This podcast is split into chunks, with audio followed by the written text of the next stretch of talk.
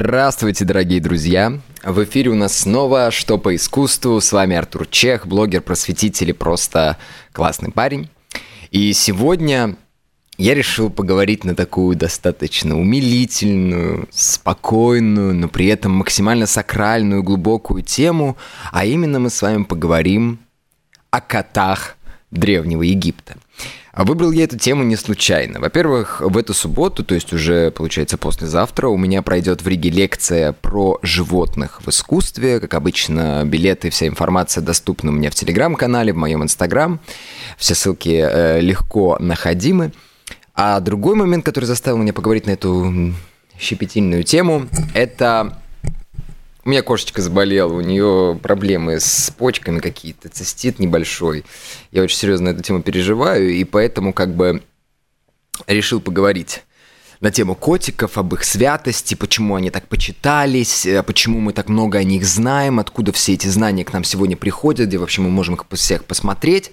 И самое интересное, да, это то, что коты в истории Древнего Египта они особенно, особенно радуют воображение, радуют глаз, да, и, не знаю, пробуждают веру в прекрасное. Если вы знаете, например, историю котов в эпоху средних веков, которые, э, мало ли вы не смотрели мое видео, которое про это сделал, да, э, которые в эпоху средневековья почитались как абсолютно дьявольские существа и не имели совершенно никакой коннотации иной, кроме как отрицательной, а в эпоху средневековья вообще в целом как бы все имеет двойную сторону, но так как кошка не упоминается в Библии, тут как бы без обид, ребята. Все, кошка зло. Чего нет в Библии, то автоматически зло. Но это так.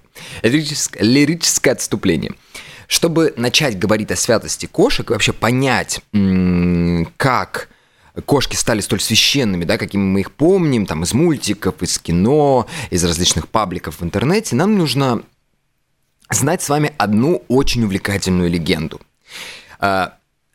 А, Вообще, сегодня мы будем периодически от, ну, как бы от, немножко отходить от самого явления кошек, да, и погружаться в то, что есть э, вообще древнеегипетская мифология, какое у них было отношение к святейшим богам, как вообще они видели мир, как они жили, да, в чем заключалась особенность их искусства. Все эти вещи мы сегодня так вот мельком пробежимся. И почему нам важна именно легенда? Потому что легенда это рассказывает о прекрасном золотом веке. Древние египтяне были уверены в том, что до наступления того, что происходило как бы в их современности, да, то есть даже до появления вообще самого понятия Древнего Египта, это, как мы знаем, объединенные земли Верхнего и Нижнего Нила – когда-то давно существовал так называемый прекрасный вообще мирный век, когда не было ни болезней, ни смерти, ни времени как главного символа смерти, да, этого образа, который пожирает вас, э, такой вечный бесконечный знак, да, э, все было просто совершенно прекрасно. Люди находились в абсолютной гармонии с богами, они вместе жили, да, они вместе делали всякие хорошие дела, и не было вообще в целом никаких проблем. Но однако же, ну, точно, точно так же, как строится, строится, например, легенда Вавилонской башни, да, хотя это тоже такой спорный миф, Люди возгордились, да, им показалось, что им мало всего мира, им мало того, что им предоставляют боги, им мало той гармонии, той красоты и тех божественных сил, которые на них тоже немножечко транслировались. Они устроили огромный, мощный, страшный бунт, объявили богам войну. Э, и, конечно, боги не были особенно серьезно довольны. Они сказали, братва, вы что, э, мы как бы живем хорошо, в чем проблема? Да, это вечная, вечная проблема всего мироздания. Вроде все хорошо, но почему-то обязательно кому-то нужно все это испортить. И когда началась вот это вот, этот, начался этот бунт людей, боги стали думать, а кого бы, как бы их вообще усмирить, да, что нам с ними поделать, как нам заставить их одуматься, как нам их еще тем более наказать за то, что они э, такие злодеи, такие вредоносные гордецы и так далее. И тогда боги, боги Египта призвали верховного бога Нуна. Нун, он вообще считается как бы воплощением океана, это одно из таких вот первозданнейших богов. Это некое существо, которое в принципе дало начало жизни многих-многих вещей на Земле. И этот страшный, грозный, ужасный бог Нун, подобно тому, каким страшным и грозным нам всегда кажется океан, ведь попробуйте выплыть в открытое плавание, вы там офигеете, потому что вы не будете не ориентироваться, вас будут сбивать волны, вы постоянно будете бояться страшных существ, которые там живут. Этот бог пришел, и он был тем богом, который всегда отрезал, вот на отрез говорил, да, он всегда давал такой радикальный совет, который, по его мнению, точно бы все решил, ну и который, как правило, все решал, однако же не самыми хорошими путями. И он обратился к богу солнца, у Бога Солнца очень много имен и очень много ипостасей, мы об этом тоже сегодня поговорим. И он предложил призвать ему свою дочь э, богиню войны, богиню справедливости, богиню мести, в том числе ритуальной мести, которую называют Сахмет – и это древнеегипетская богиня мести и войны Сахмет, богиня с головой львицы. Она вышла и начала разбрасывать всех людей. Она начала их уничтожать направо и налево. Она везде сеяла вражду, войну, она везде сеяла разрушение и истребила большую часть людей, которые проживали в этом золотом веке. Но когда люди обнаружили, что бедная, точнее, богиня Сахмет немножко как бы поехала головой, да, и что-то как-то совсем радикально справляется с людьми, это не то, на что они были готовы, не то, чего бы они хотели видеть, да, им стало очень жалко людей, которые не могут сопротивляться столь великому грозному божеству, и поэтому они решили пойти на хитрости. В частности, бог солнца, да, который отправил по совету ну на свою дочь, он сварил волшебное пиво с, с добавлением драгоценных камней, красных рубинов, да, измельченных, вылил его на земные поля, и за счет того, что туда были добавлены драгоценные камни, пиво стало красным. Оно обрело вот такой густой красный свет, и когда оно стало, э, цвет, извините, оно стало разливаться по полям, богиня Сахмет обратила на это внимание, и э, увидев как бы это, это пиво, которое ей показалось кровью, да, она в своем бесконечном гневе стала его пить в неимоверных количествах. Она стала его прям пить, э, наслаждаться им. В итоге, как вы сами понимаете, она опьянела. И она настолько сильно опьянела, что вообще потеряла какую-либо ориентацию в мире. И перестала обращать внимание на бедных маленьких несчастных людишек, которые так страдали, а когда она на утро протрезвела, да, она там пошаталась, попела песни, не знаю, позвонила своему бывшему, все такое. Когда же она просыпается, она обнаруживает, что боги над ней насмеялись, да, они ее обманули, и она очень сильно обиделась и ушла в какую-то очень-очень далекую, глубокую африканскую страну на самом краю континента, далеко от того, что называется Египет, да, современный, хотя на самом деле есть это место, потому что ей был построен э, храм, в Даке, да, а, то, то место, куда она ушла, это на самом деле в, в рамках Древнего Египта, но не суть. И она ушла, и вместе с собой она унесла реки Нила, да, разливы Нила, которых зависело, в принципе, плодородие. Она унесла явление любви, она унесла э, счастье, она унесла здоровье земли, да, все ее плодородие, и люди остались абсолютно ни с чем, да, вот в чем заключалось их наказание. Они стали жить в мертвой земле, в страшной, голодной, жаркой, сухой, наполненной песками местности, и это тоже не совсем устроило богов. И тогда опять бог солнца, который все пытается как-то это поправить, да, свою, э, свое не очень этичное по отношению к людям поведение, он берет бога э, мудрости Тота и бога воздуха Шут, превращает их в бабуинов, да, это опять-таки момент, что в Египте все очень серьезно повязано на животных, и этих бабуинов он отправляет за за богиней, э, ой, извините, не бабуинов, павианов, простите, пожалуйста, павианов. Э, и эти павианы находят вот в той самой даке разъяренную львицу и начинают ей рассказывать, как она э, неправильно поступила, что ей лучше бы, конечно, вернуться домой, но не в плане вернуться домой к людям, да, на землю, в Египет. Нет, ей лучше вернуться именно, а, ей лучше вернуться именно вот туда, в загробное царство, где обитают все боги, да, потому что там классная новая музыка, да, Моргенштерн выпустил новый альбом, там все немножко, немножко вперед было, да, там обалденная еда, открылся потрясающий итальянский ресторан, там а, самые модные одежды, ароматы, да, самые лучшие вина, короче говоря, они стали ее, ей уши на уши вешать не то чтобы лапшу, да, они стали ее как бы умиротворять, умасливать, и в конечном итоге богиня Сахмет, она э, успокоилась, поняла, что боги не пытались ее обмануть, она поняла, что она сделала немножко плохую вещь, хотя как бы богов не судят, на то они верховные божества, и она возвращается домой, да, она возвращается и проходит через Египет, в Египте все ликуют, потому что вместе с возвращением богини, богини львицы Сахмет возвращается также Нил, возвращается плодородие, возвращается любовь, возвращается здоровье, и э, поэтому там, ну, собственно, стои, очень часто появляются храмы в Древнем Египте, да, даже не то, что иногда не храмы, называемые такие киоски, да, это открытые такие штуки э, с колоннами, в которых производится возлияние и подношение великой богини Сахмет в том числе, да, потому что с ней как бы она является одной из воплощение, одним из воплощений бога солнца, да, и вместе с приходом солнца, вместе с приходом в том числе весны, да, как мы знаем, природа расцветает, тем самым принося плодородие, поэтому она является очень почитаемой богиней, но при этом очень грозной, да, ее ни в коем случае нельзя э, разъярять. В конце концов, она выходит замуж за бога Хора, тоже одного из такого верховных божеств, он бог неба э, и солнца, он предстает перед нами, как мы знаем, в облике сокола, об этом мы, кстати, будем говорить на лекции, почему все египетские боги предстают в образе животных. И в конце концов, После того, как она успокаивается, после того, как она принимает эм, в себя, так сказать, любовь со стороны мужчины, после того, как она входит в гармонию межполовую, и после того, как она приносит в сердце хора умиротворение, красоту, услаждение и любовь, она постепенно преображается, как вы думаете, в кого? Правильно, дорогие друзья, к сожалению, я вас не слышу, я был бы счастлив, если бы сейчас так, ура, ура, в кошку, в кошку, вы абсолютно правы, она превращается в кошку. Она становится богиней э, Бастет или Баст, богиня-кошка. А эта кошка, она является покровительницей семьи, покровительницей любви, в том числе покровительницей домашнего очага. Э, и это очень интересная легенда, которая, в принципе, показывает то, как кошка вообще почиталась в истории Древнего Египта. Перед тем, как мы начнем разбирать вообще все ипостаси, которые есть у кошки, да, в культуре Древнего Египта, нам нужно понять, что кошка – это одно из самых древних домашних животных, да, и находится на территории того, что мы знаем как Древний Египет, задолго до появления Древнего Египта, уже в 8-7 тысячелетии были обнаружены первые захоронения не только самих кошек, но и людей – которые пожелали, что отправляться, так сказать, в загробный мир, пожелали, чтобы их оболочка была сохранена для того, чтобы всегда она могла как бы транслировать в загробное царство э, те или иные энергии, послания и так далее, и так далее.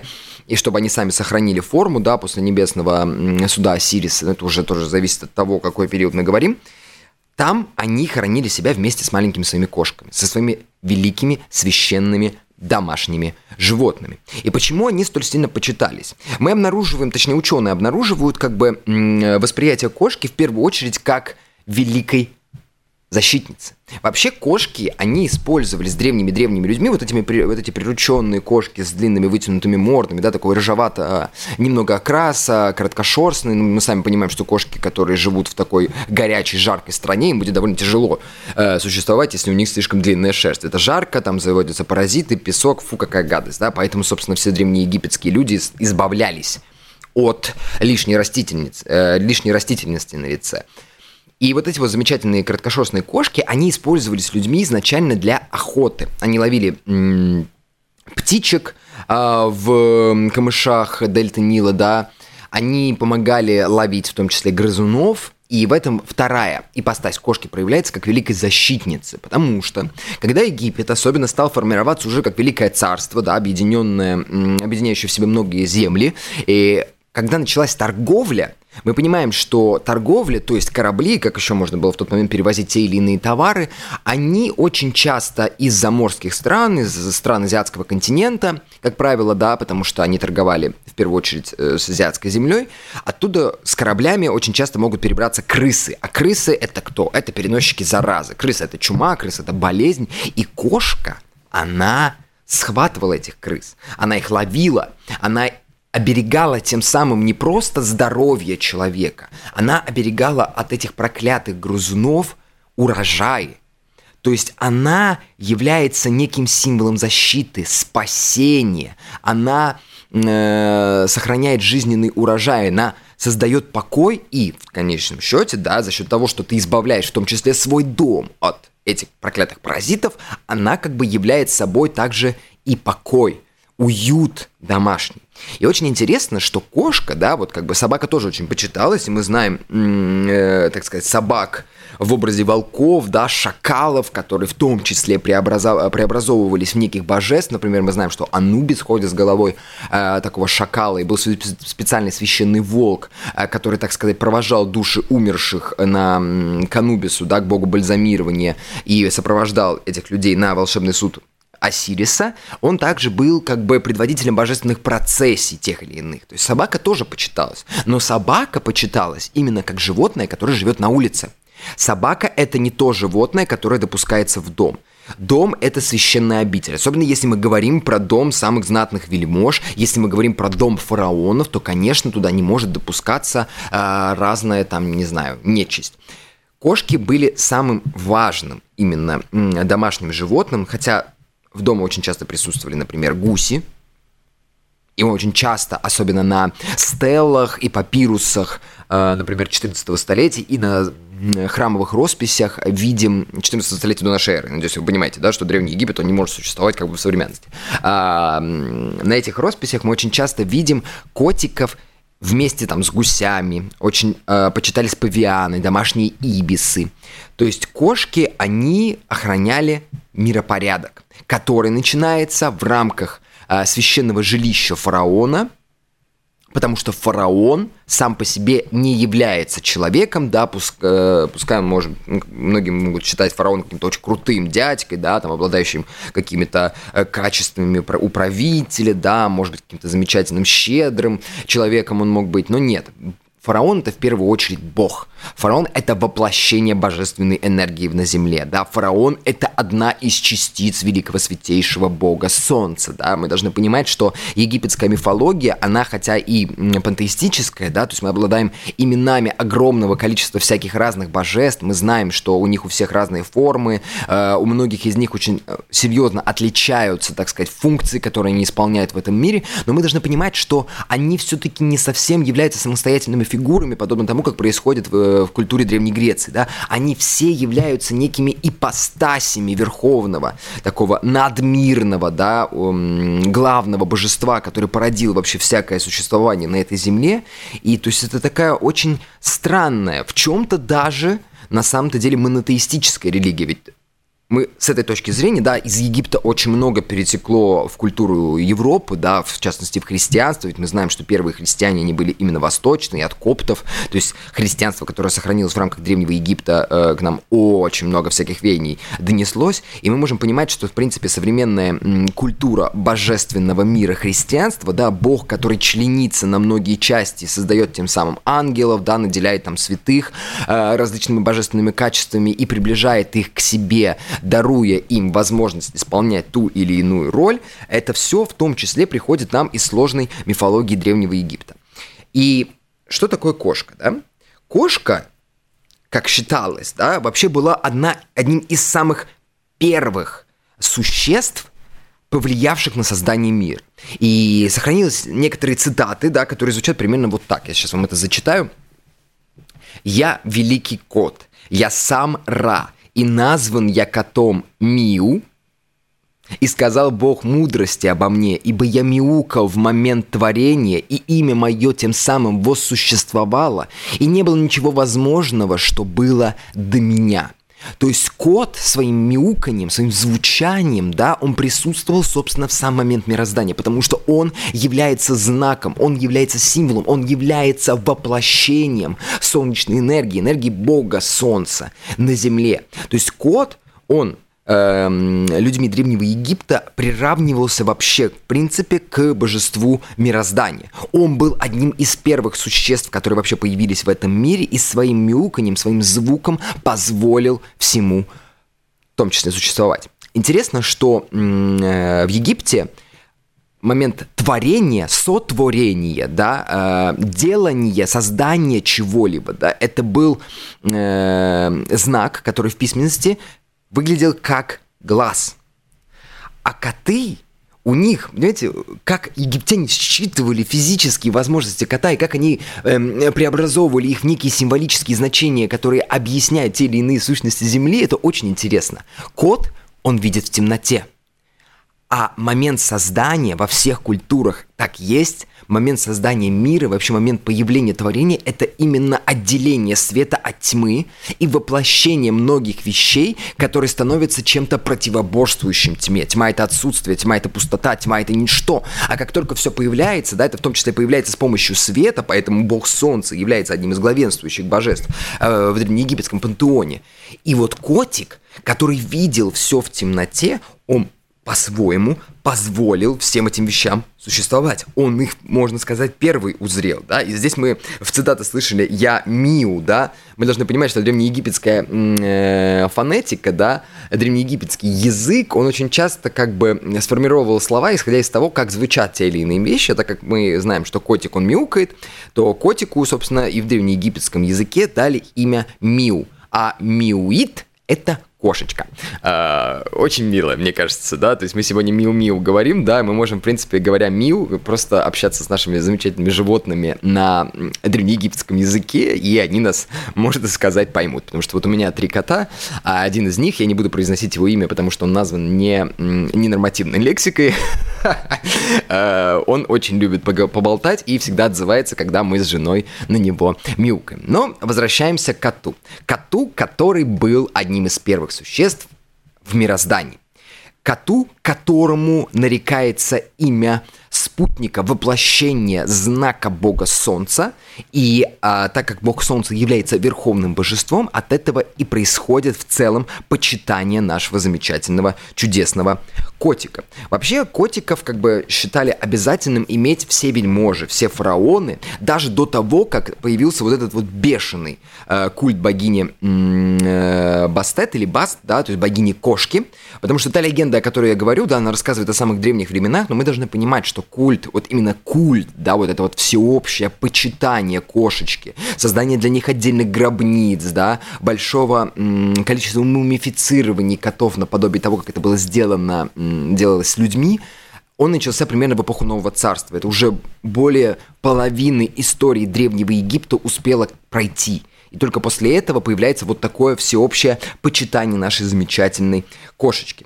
И о том, что кошечка как бы вообще является символом света, да, и это обязательная штука, которая помогает как бы притягивать этот свет к домам, да, и воплощает этот свет в рамках именно частной жизни каждого из вельмож, да, каждого человека. Э, есть одна такая стела, сохранилась 13 века, одного из приближенных фараона, и этот приближенный фараона был слепым. Он был человеком слепым, да, и он держал дома котика и писал, э, и написал, так сказать, э, прощальное послание в рамках своей гробницы, точнее, сделал это не он сам, да, а те, кто оформлял его гробницу. И он написал вот такой вот интересный текст. Восхваление кота великого, целование, целование земли перед Богом солнца, а тот, кто в мире возвращается в умиротворение, сделал ты видящим меня тьму – Остави меня, чтобы я мог видеть красоты твои. Повернись ко мне, о прекрасный в мире, да дарующий ты мне стабильность в мире, радость и благоденствие. То есть этот человек обращается к коту как к некому оберегу, как к некому волшебному, э, не знаю, как к некой волшебной реликвии, которая в том числе дарует с помощью чудодейственной силы, например, утерянное зрение. Потому что кот видит в темноте, но кот при этом знает свет, он его обозревал, да, он помог ему распространиться по всей земле, и поэтому коты почитались в том числе как некие священные животные, которые способны тебе даровать с помощью своей магической силы некие штуки. И это тоже не случайно. Как раз таки 13 век, да, это уже новое царство, это тот момент, когда существует всеобщий как бы культ почитания котов, да, на уровне мистическом, для которых строятся отдельные храмы и некрополи. И это все происходит как бы не случайно. Вот кот, он увидел, он может даровать. Вообще кот, да, тоже как священное животное, нужно понимать, что почти у каждого животного есть очень много ипостасей, да, э, точнее у каждого бога есть очень много ипостасей в образе животных, и эти животные, они исполняют те или иные функции, помогают миру существовать в той или иной степени. И вот как раз-таки кот – он является одним из воплощений бога Амона Ра. И все мы слышали замечательную легенду, особенно вы смотрели мультик Тутенштейн. Это, кстати, очень классный мультик Тутенштейн, да, и немножко помогает познакомиться с культурой Древнего Египта. Там очень многие явления поднимаются, все в очень упрощенной форме. И я всем настоятельно, кстати, рекомендую его посмотреть, он прикольный. А, не то, что вы там все дико правильно, понятное дело, что не сидели египтологи из того же самого Лувра или из Каирского музея, не придумывали этот сценарий, там есть некоторые отступления лирические, но в целом очень клево сделаны. И вот Кот, как воплощение бога Ра, он боролся с Апопом. Ну, или появлялись, по крайней мере, некие изображения, которые показывают, как страшного змея Апопа, воплощение тьмы, воплощение разрушения, воплощение, эм, так сказать, полной противоположности бога солнца Амона Ра, от которого зависит в целом вся наша жизнь, все наше существование, именно кот становится тем образом, в котором э, Амон-Ра борется с Апопом, да, как мы знаем, вот эта его ладья, она проходит плывет по миру мертвых, из э, мертвой реки выскакивает этот самый Апоп, они каждый день борются, да, и это, собственно, происходит борьба света с тенью, и каждое утро, когда Амон-Ра побеждает Апопа, поднимается вновь солнце, это та бесконечная борьба, от которой зависит цикл существования мира. И вот котик как раз-таки является тем самым, который борется с этим опопом. И люди в прямом смысле воспринимали как бы кота как тот, который может спасти не только от крыс, да, он может в том числе победить змею, а змея это одно из воплощений вот этого как бы бога пустоты, бога создателя, бога э, провозвестника, в принципе, мироздания. Это тоже очень сложный и интересный момент.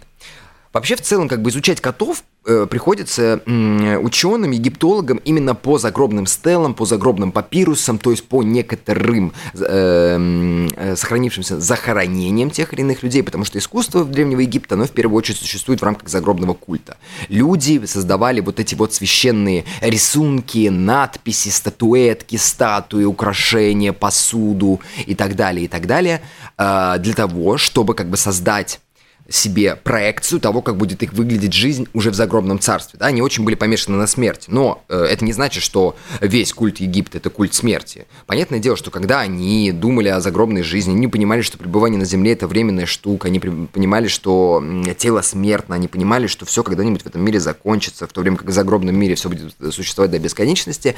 Они хоть и устремлялись и делали все для того, чтобы жизнь в загробном мире была максимально хороша, почему, собственно, христианство опять-таки перенимает египетскую культуру, но при этом они очень серьезно любили жизнь. И, например, в эпоху уже Среднего Царства очень часто гробницы, да, вот эти вот знаменитые пирамиды Гизы, которые были изначально именно вот чисто загробным комплексом, храмы постепенно со Среднего Царства уже начинают превращаться в прижизненные. И причем с помощью храмов, та же самая царица Хатшепсут, мы знаем, что она э, обставила вход в свой замечательный храм, да, своими собственными статуэтками, своими собственными портретами, пускай усредненными, идеализированными, заимствованными, лучше правильно сказать. А, и так она как бы в рамках своего как бы изначально загробного вместилища, она создает свой личный бренд, бренд узнаваемости уже при своей жизни. То есть египтяне, они не были вот прям абсолютно помешаны на смерти, да, они не такие, как христиане, которые постоянно ходили и только мечтали о том, как бы их во имя веры убил э, какой-нибудь мерзкий, гадкий еретик или поглотил сатана. Там все было немножко аккуратней. И вот в этих самых гробницах, да, которые являются отражением, в принципе, всей жизни, да, и которые показывают то, как происходило все в древнеегипетском обществе и как они хотели видеть это все в обществе своем, так сказать, загробном, э, сохранились, например, гробницы замечательного Ипуи, великого царского художника, где он сидит перед жертвенником, да, так скажем, проводя некий ритуал подготовки к уходу в загробное царство, там под сидением его жены сидит кошечка, и на нем тоже сидит кошечка, которая играет с его одеяниями, как бы делая этот момент несколько неформальным, но еще в тот же самый момент показывая, что кошка, как проявление бога Ра, помогает великому э, фараоновому художнику перейти в загробное царство, она показывает вот эту самую связь святость, да, то есть она говорит, что кошка была вплетена почти во все священные ритуалы.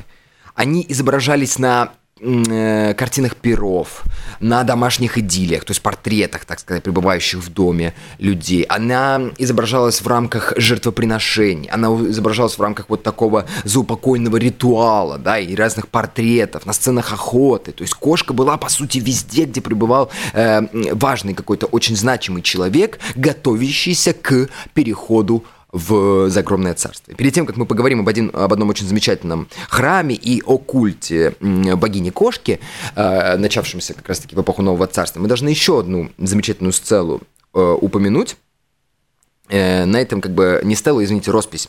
И на этой росписи придворный вельможа, он находится в процессе охоты – он находится в процессе охоты, то есть он охотится на птиц, да, и это может показаться какой-то, знаете, такой абстрактный, очень такой все красивый, да, несколько декоративной сцены, ведь охота всегда была очень излюбленным э, делом всякого э, придворного, да, всякого вельможи, всякого царя, всякого фараона, всякого короля, если мы говорим уже про абсолютистское время нашей эры, но нет, все не так просто. Кошечка, которая там сидит рядом с его лодкой и ловит в зарослях папируса птиц в свой замечательный потрясающий рот, причем кошка изображена просто катастрофически э, хорошо, прописана потрясающая ее шерсть, прописана ее пластик, у нее замечательно изгибается голова, как она ловит в зубы эту замечательную птицу. Птицы все тоже очень ярко, э, яркой краской э, выкрашены. Это, э, это как бы роспись изображает некую... Эта роспись изображает некую охоту, которая является попыткой придворного воплотить на земле гармонию. Он борется э, с хаосом, который изображен в образе разлетающихся разных птиц. Он пытается упорядочить все вещи в этом мире. И кошка, которая помогает ему ловить этих самых разлетающихся во все стороны птиц, как раз-таки и является символом и знаком этого вечного покоя, символом и знаком солнечного равнодействия, солнечной всеобъемлющей силы, которая приносит в мир красоту, добро, питание и так далее, и так далее, и так далее. Ну, а, э, как я уже сказал, мы должны немножко поговорить о замечательном храме Бастет, который находится в городе Бубастисе. Это было гигантское э, храмовое святилище, где стены э, огибали чуть ли... Э, каждая стена, огибающая этот замечательный храмовый комплекс, да, была чуть ли не 180 метров в длину, то есть оно занимало колоссальное место.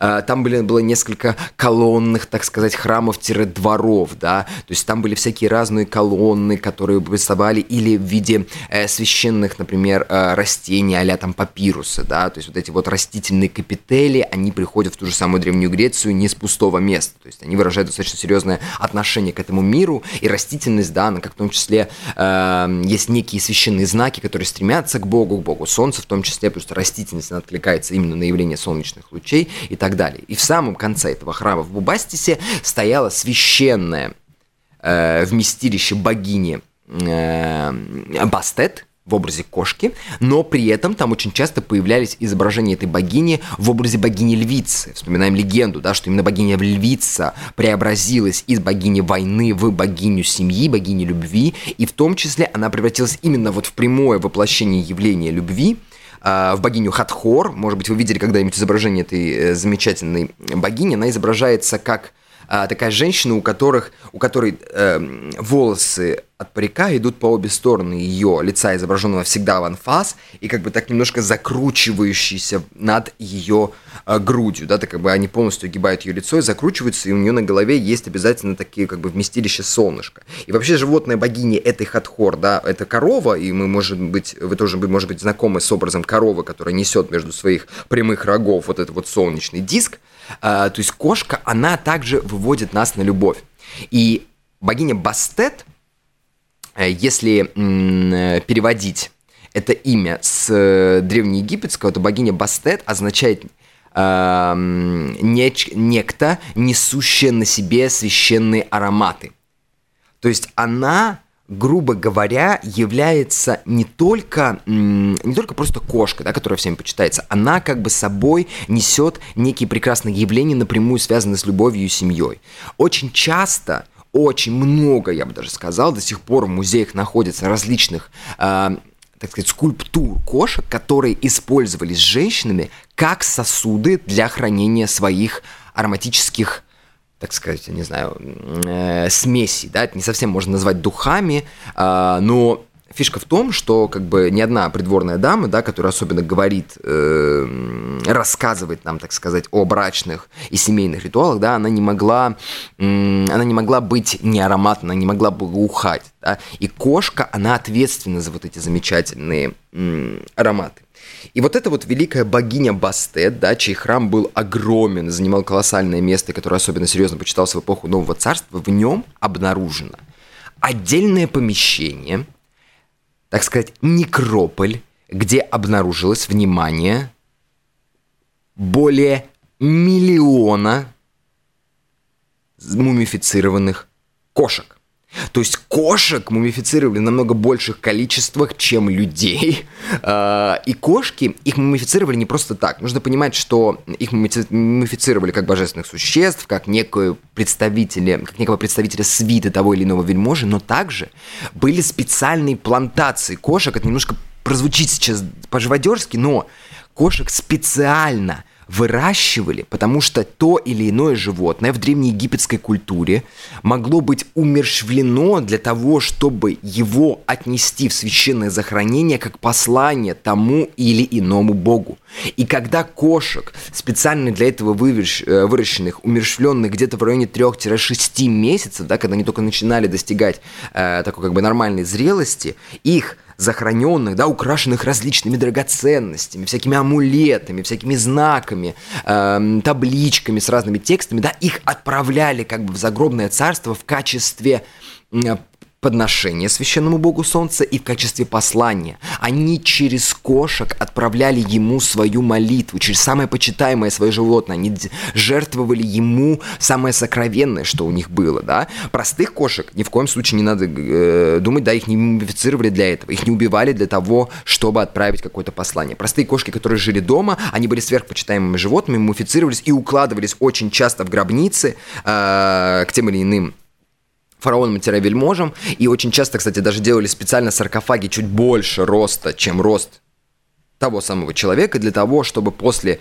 э, если он умрет раньше своего животного, чтобы это животное после своей смерти было уложено к нему в гробницу. Нет, этих кошек на самом деле очень серьезно почитали. Если домашняя кошка, например, умирала, то тогда вельможи сбривали брови в знак траура. Это очень интересный знак, который не совсем еще понятен, никто не разобрался, в чем прикол этого дела, но об этом писал там Геродот тот же самый, и мы об этом точно знаем. И если вдруг кто-то позволил себе, не дай бог, ударить или убить кошку, то Сами понимаете, это смертная казнь. Нет. То есть были отдельно специально выращенные кошки и отдельно отдельно э, живущие кошки в домах, да, которые очень серьезно почитались. И после э, Бубастиса было построено еще несколько храмов, да, храм Хатхор э, и богини Нут, да, богини так, ночи, богини Луны. Э, в Фибах был построен в, э, храм в Спеус Артемидус, да, который сегодня известен под таким названием. И там, кстати, нашли очень интересный рельеф, который еще открывает нам кошку с новой стороны. Кошка, как вот вестник того самого Амона-Ра, она даровала фараонам священную силу их короны.